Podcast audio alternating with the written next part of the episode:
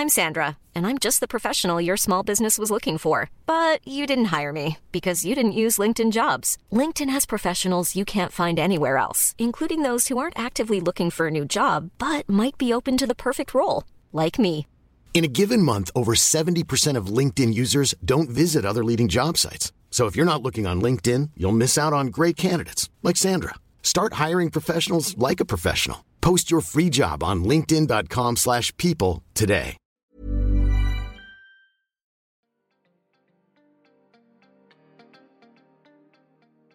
Attendre d'attendre un enfant, épisode 13, la Peña Bayona.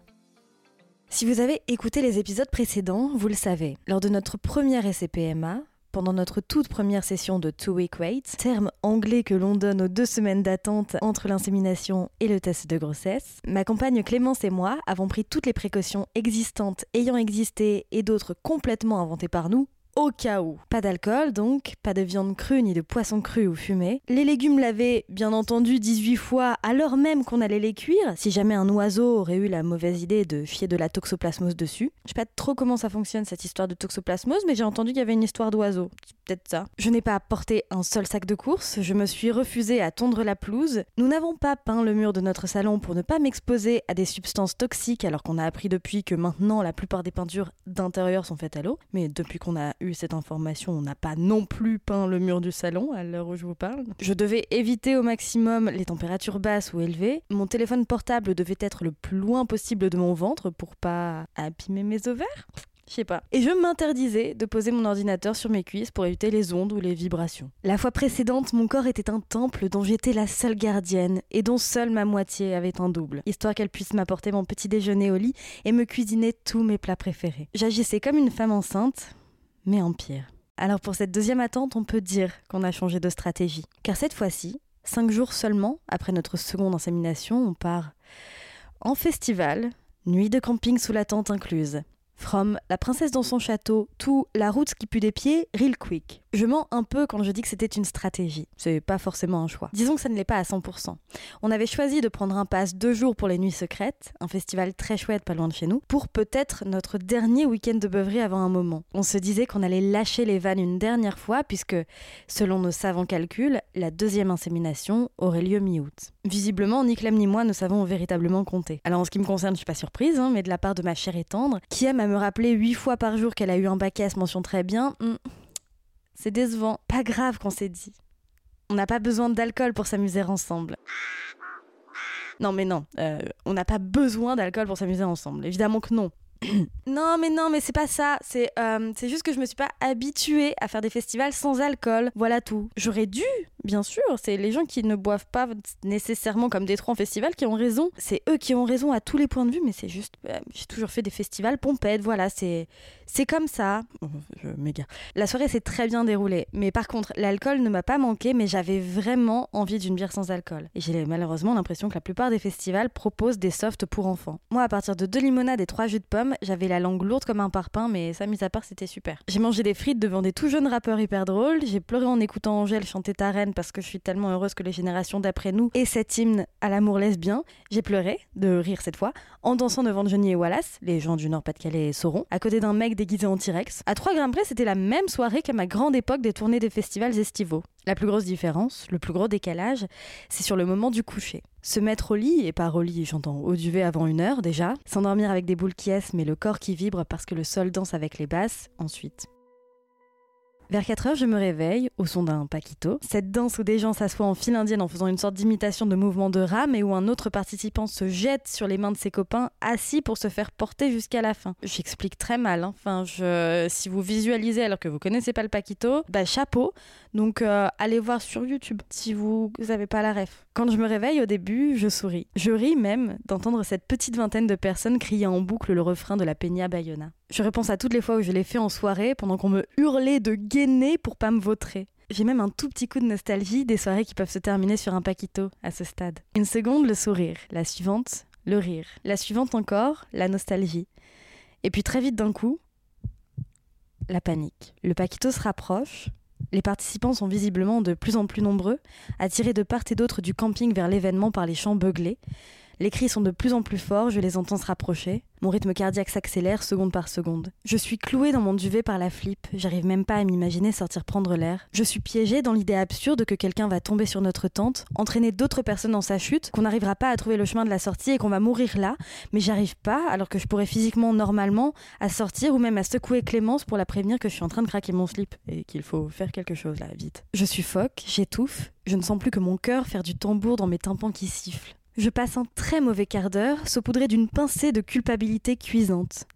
Je m'étais pourtant interdit de stresser, percé par les doctrines absurdes qui veulent que la nervosité soit la meilleure des méthodes contraceptives et donc la persona la moins grata des gens qui essaient de tout leur cœur de tomber enceinte. On en a parlé à plusieurs reprises dans les épisodes précédents, mais là, tandis que je me trouve en pleine nuit à deux doigts de pisser de trouille dans mon duvet, je me prends en pleine face l'absurdité et la cruauté de l'injonction à être full détente quand on programme, de quelque façon que ce soit, de créer la vie dans le creux de son ventre. C'est difficile d'éviter de stresser quand on pense au fait qu'on est en train d'essayer de créer la vie dans le creux de son ventre, mais c'est aussi impossible d'éviter les sources extérieures de stress. Alors je me sens impuissante. Je suis incapable de contrôler mon niveau de stress.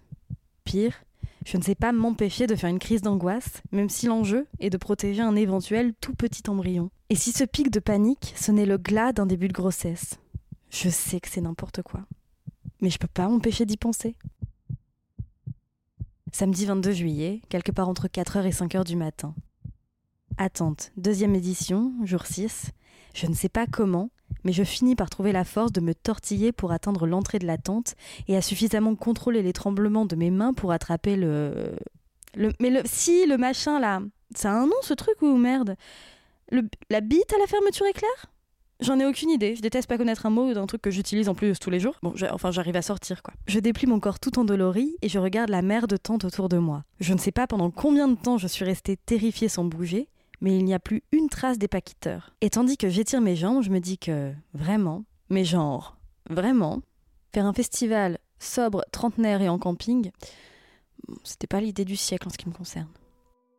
Les jours passent après cette débandade et je me trouve étonnamment tempérée. J'arrive à mettre tous les symptômes que je vois apparaître dans mon corps sur le compte de Levitrel. J'arrive à ne pas mettre de l'essence et jeter une allumette sur mon enthousiasme et mon envie d'être mère. Je reste contenue, mais je ris de tout. Je suis folle d'amour pour ma meuf, dingue d'affection de manière générale. Un truc important quand même, je profite de mes seins qui ont grossi.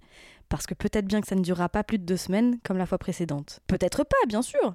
Peut-être que ça durera 9 mois, voire un peu plus, mais peut-être pas. Alors autant que je make the most of it de mes nouveaux seins tant qu'il est encore temps, et par making the most of it, j'entends principalement les regarder autant que possible. Bah oui, bah écoutez, il n'y a pas non plus grand chose à faire avec sa poitrine finalement. On peut pas faire de Scooby-Doo avec ou lui apprendre l'alphabet, il y a vraiment rien d'autre à faire que de l'admirer. Je sais pas pourquoi je vous raconte ça, je retire aucune fierté de cette activité dans les faits. Mais quand même, je suis hyper contente de moi, de réussir à ne pas m'emballer, mais tout en profitant des changements. Je trouve le salut de mon impatience dans le fait de reluquer mes propres tétés. Peut-être que c'est ça, être adulte finalement. Ça mise à part, rien n'a changé. La fois précédente, mon corps était un temple et j'en faisais des caisses. Cette fois-ci, apéro sans alcool, petit déj sans café et sport sans impact mis à part, je n'ai rien changé à ma vie d'avant. Rien sauf un truc.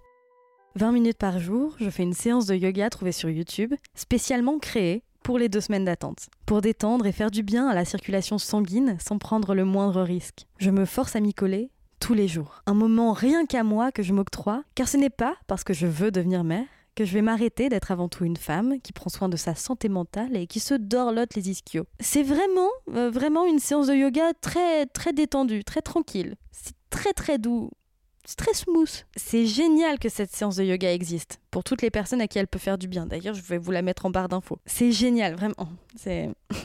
En ce qui me concerne, en revanche, hein, je vais pas vous mentir, c'est les 20 minutes les plus longues euh, de ma vie. Euh, je pensais pas que c'était possible de s'emmerder à ce point. Vous voyez un rat mort? Bah un rat mort s'emmerde clairement pas autant que moi pendant ces 20 minutes euh, par jour. Disons, c'est alors pour vous donner une idée plus précise, je me sens plus vivante en écoutant Finkelkraut parler féminisme. C'est vous dire quand même. Alors je sais que vous allez me dire, oui, mais la méditation, ça s'apprend, ça vient pas comme ça, tac, du jour au lendemain, c'est un travail de longue haleine. Mais j'ai pas assez anticipé, hein, parce que vraiment, vraiment j'ai essayé 20 minutes par jour pendant deux semaines, et chaque fois, je mettais au point des plans pour cramer le monde tellement je crevais d'ennui. Si vous, c'est votre cam, super, foncez. Mais moi, c'est mieux de m'éloigner de tout ce qui est fait pour détendre les gens a priori. Il y a rien dans l'univers qui me stresse plus que ça. Globalement, j'aurais vraiment aimé avoir une place dans cet épisode de podcast pour donner une liste d'activités à faire pour faire passer le temps plus vite pendant ces deux semaines d'attente. Des trucs imparables qui marchent à tous les coups pour tout le monde. Bah, la vérité, c'est que ça n'existe pas. Peut-être qu'il y a des trucs qui marchent au cas par cas, mais pas pour tout le monde puisque vous voyez bien qu'avec cette histoire de yoga méditatif, euh, on ne sera pas d'accord là-dessus. quoi. En revanche, si vous avez des idées en tête d'activités qui vous, vous ont fait du bien, ou qui vous font du bien, n'hésitez pas à les partager sur Instagram en commentaire de la publication que j'ai publiée pour l'épisode du jour. Pendant ces deux semaines, j'essaie de ne pas chercher des signes du destin partout. J'avance un pied devant l'autre, un jour devant l'autre. Les journées se suivent et se ressemblent. Je me réveille, je fais du yoga, je prends ma douche, je mets la première capsule de progestérone, j'oublie évidemment quasi systématiquement de mettre un protège sous-vêtements, si bien que je vais pouvoir faire le test de Rorschach dans le fond de mon slip avec les résidus de capsule dans quelques heures. C'est la base, c'est ma petite routine je pars au travail, je prends ma pause déj. Ensuite, c'est l'heure de la deuxième capsule de la journée. Je travaille à nouveau, je prends le métro pour rentrer, je cuisine avec ma meuf, on mange, dernière capsule de progestérone et on se couche. On se couche tôt d'ailleurs. Je suis épuisée, mais c'est bientôt les vacances. C'est probablement ça. Je me réjouis je m'enorgueillis même de ne pas interroger mon ventre chaque fois que je le regarde. Je me dis que les deux semaines d'attente, finalement, c'est comme mettre du rouge à lèvres. Quand on vient de l'appliquer, on pense qu'il va tenir toute la soirée, mais on l'étale sur les verres dans lesquels on boit, sur les fourchettes grâce auxquelles on mange et sur les joues des gens qu'on embrasse. Tant et si bien qu'à la fin, on en a absolument partout sauf sur soi. J'ai mis un petit peu de mon espoir et de mes angoisses dans toutes les personnes à qui j'ai parlé de cette IAD. J'en ai plus gardé pour moi. J'en ai plus ou presque. Bah avec le rouge à lèvres, c'est pareil. Hein. Tu crois avoir tout transféré partout, mais t'as quand même la bouche un peu plus colorée sur le contour des lèvres et dans les plis, même une fois démaquillée. L'espoir et l'angoisse, bah voilà, c'est pareil. Ça se partage à tout va, mais ça te lâche pas complètement non plus. Ok, pardon, euh, je, vais vous dire la vérité. J'avais écrit La vie c'est comme du rouge à lèvres à ce moment-là de l'attente dans mes notes. Et le truc c'est qu'en reprenant mes notes, j'ai été incapable de me souvenir de ce que je voulais dire, alors euh, bah, j'ai improvisé. Un peu l'impression de relire mes copies de philo de quand j'étais en terminale, mais bon. Vous me direz si ça a un sens pour vous